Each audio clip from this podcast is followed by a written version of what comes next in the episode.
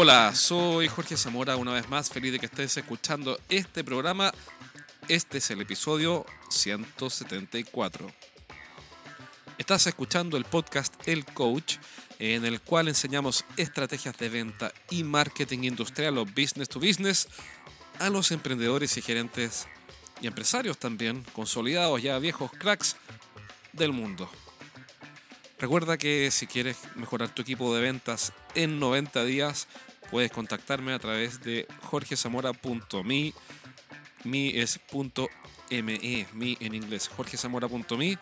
Comenzamos a conversar y si podemos ayudarte y vemos que calzamos bien, entonces vamos a estar felices de hacerlo. Hoy día, sin embargo, vamos a hablar de algo totalmente diferente a las páginas web y vamos a volver a 1908.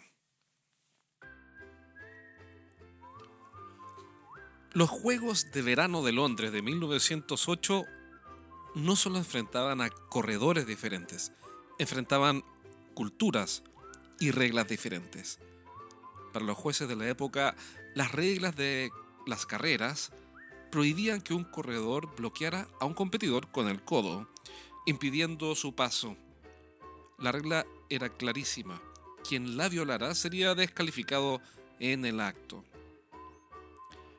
Windham Halswell asistió a los Juegos Olímpicos de Londres de 1908, luego de servir seis años antes en la Segunda Guerra de los Boers, en Sudáfrica. Como un orgulloso oficial del ejército británico, dejaría su vida en la pista antes de permitir que un atleta norteamericano ganara la carrera de 400 metros planos. Sin embargo, Halswell no sabía que pasaría la historia por un evento insólito. Tampoco sabía que nosotros, más de 100 años después, usaríamos su ejemplo para desenredar un complejo problema de estrategia de ventas. Los atletas norteamericanos que competían en los Juegos desconocían, o mejor dicho, decían desconocer, esa regla británica, la prohibición de bloquear el paso de un competidor usando el codo. Más aún, las reglas norteamericanas sí permitían el bloqueo con el codo para obstaculizar a un competidor. Carpenter, líder del equipo norteamericano, nunca imaginó que los jueces serían tan agudos como para observar su desesperada maniobra. Bloquear con el codo Halswell, el joven oficial británico que comenzaba a superarlo justo en la recta final. Taylor y Robbins, los colegas de Carpenter, entraron en shock. Uno de los jueces detectó la maniobra de Carpenter y lo descalificó en el acto estaba a pocos metros de ganar una medalla de oro para Estados Unidos y en cuestión de segundos se encontraba fuera de la carrera. Taylor y Robbins decidieron no correr como protesta. Halswell, el oficial británico, por su parte sin la más mínima señal de compasión, corrió solo, llegando a la meta en 50,2 segundos. Eso es ganar por walkover. El término walkover viene del inglés hacer el recorrido, refiriéndose a que los jinetes que quedaban solos en alguna carrera debían correr, o mejor dicho, hacer el recorrido hasta la meta para así obtener el triunfo para todos sus efectos. Sin competidores, el jinete hacía el recorrido de la carrera con toda calma, disfrutando de la sensación del triunfo aplastante sin esfuerzo. Uno de los primeros clientes de mi consultora era una empresa de ingeniería en riego tecnificado, es decir, hacían el diseño y la construcción de los sistemas de riego para los predios agrícolas. Uno de los problemas más, más severos que enfrentaba el gerente era que contaba con al menos 12 competidores de vasta experiencia y suficiente prestigio como para ser un verdadero dolor de cabeza. El margen de las ventas era alrededor de un 10%, tal vez un 14% en el mejor de los casos, y la presión por bajar aún más los precios nunca bajó, solo los precios bajaban. Decidimos hacer algo al respecto, pero esta vez algo radical. Diferenciamos nuestros servicios de riego tecnificado como riego eficiente. Históricamente, Todas las configuraciones de bombas hidráulicas y otros equipos dentro del diseño de esta empresa eran eficientes. Muchísimo más eficientes que las configuraciones de los competidores, y eso en gran medida explicaba el mayor costo de materiales y el precio más alto. Alineamos a todo el equipo en el siguiente discurso. Habíamos abandonado para siempre el riego tecnificado para dedicarnos al riego eficiente. La promesa de nuestro servicio era bajar el gasto de energía por hectárea instalada en alrededor del 30% y lo cumplíamos a la perfección. No tuvimos necesidad de reinventar todo lo que hacíamos, tan solo aplicamos algunos cambios menores a la manera de vender el servicio y a la manera de entregarlo. Comenzamos a medir el antes y después de la instalación con nuestros clientes y demostramos que contribuíamos directamente a un menor consumo. ¿Qué ocurrió? El margen bruto se multiplicó más de dos veces. En poco tiempo empezamos a ganar muchísimo más que antes. Eh, y sí, perdimos algunos clientes. La historia de esta empresa y su evolución posterior es muy interesante, pero por ahora detengámonos en lo esencial. Los vendedores dejaron de competir con otros proveedores. ¿Por qué?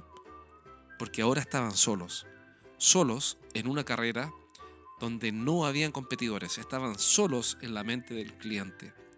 Creamos una fisura, una división en la mente de los clientes diciendo, dejamos de hacer riego tecnificado y ahora nos dedicamos al riego eficiente, una categoría nueva.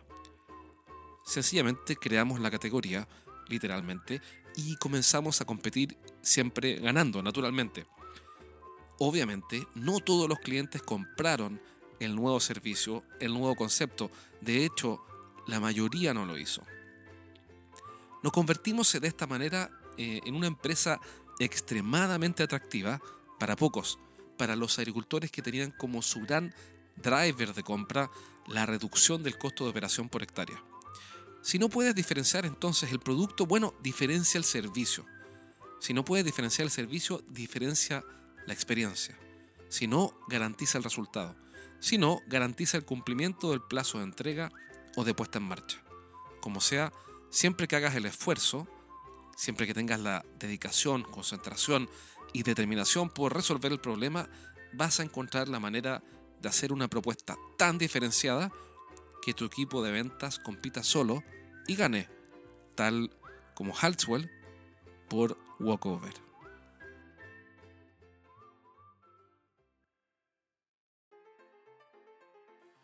Una pregunta que nace con facilidad es, pues bueno, ¿por dónde comenzar? ¿Qué es lo primero que tengo que hacer para preparar una propuesta de valor, una promesa que sin duda pueda cumplir para ser tan diferente que compita en una categoría solo, sin competidores? En este programa te voy a dar tres pasos consecutivos que puedes aplicar con cierta facilidad si tienes, por supuesto, la determinación y el compromiso para lograrlo. El primer paso consiste en preguntarle sencillamente a los clientes qué es lo que realmente quieran. Producto de esa investigación encontramos que en el caso que te conté recién, muchos agricultores lo que querían era bajar su gasto, no regar. Es decir, naturalmente querían regar, pero quieren regar ¿por qué? Quieren regar porque están haciendo un negocio. La explotación agrícola es un negocio. Y como tal, tenía naturalmente eh, que generar utilidades. Y normalmente en el mundo agrícola las utilidades vienen dadas más por la reducción de gastos que por el precio de venta. ¿Por qué? Porque en el mundo agrícola en general el precio es fijo. Las compañías agrícolas son tomadoras de precio. Entonces, lo que realmente querían los agricultores era bajar el gasto. De esta manera nos enfocamos en lo que ellos realmente querían, reducir el gasto, como lo hicimos a través de eh, la reducción del gasto de energía. Ahora, no todos los clientes aceptaron, por supuesto que no. Muchos aceptaron, sin embargo, la mayoría no se interesó. Entonces el primer paso es investigar qué es lo que realmente quieren tus clientes. O, mejor dicho, tus mejores clientes. El segundo paso es investigar qué es lo que ofrece tu competencia. En su página web, en sus brochures, en sus folletos, los vendedores, cuando tú llamas a esa empresa haciéndote pasar, no digo que lo hagas, pero sé que hay gente que lo hace, te haces pasar por, eh, por un cliente y preguntas un par de cosas. ¿Qué es lo que te dicen? ¿Qué es lo que ofrecen? ¿Qué es lo que prometen? Y de la diferencia entre lo que quieren tus clientes y lo que ofrecen tus competidores, bueno, sencillamente ahí tienes toda la materia prima, el tercer paso, para preparar una propuesta de valor que sea precisamente lo que tus clientes quieren encontrar y que no pueden encontrarlo. Entonces, en resumen, solo tienes que investigar qué es lo que realmente quieren tus clientes, qué es lo que ofrece tu competencia. Y del descalce entre el primer punto y el segundo, tienes todo lo necesario para encontrar una propuesta de valor que sin duda debes cumplir, obviamente, y que sea tan diferente y tan valiosa que te permita correr como Halswell una carrera solo y ganar por walkover. Espero que este programa te haya servido, que hayas sacado al menos algunas ideas de cómo hacer una propuesta de valor tan diferente que te permita ganar sin competir. Si crees que este programa fue útil, compártelo con alguien a quien tú creas que le puede ser útil también. Recuerda contactarnos a través de jorgezamora.me o también a través de nuestra página eh, Face, a través de nuestra página fanpage eh, Podcast El Coach. Podcast El Coach está en Facebook, déjanos tus comentarios, ahí también estamos actualizando no solamente este podcast, sino que también un montón de publicaciones que pueden ayudarte a llevar tu negocio al siguiente nivel. Eso es todo por hoy, cuídate y nos vemos pronto.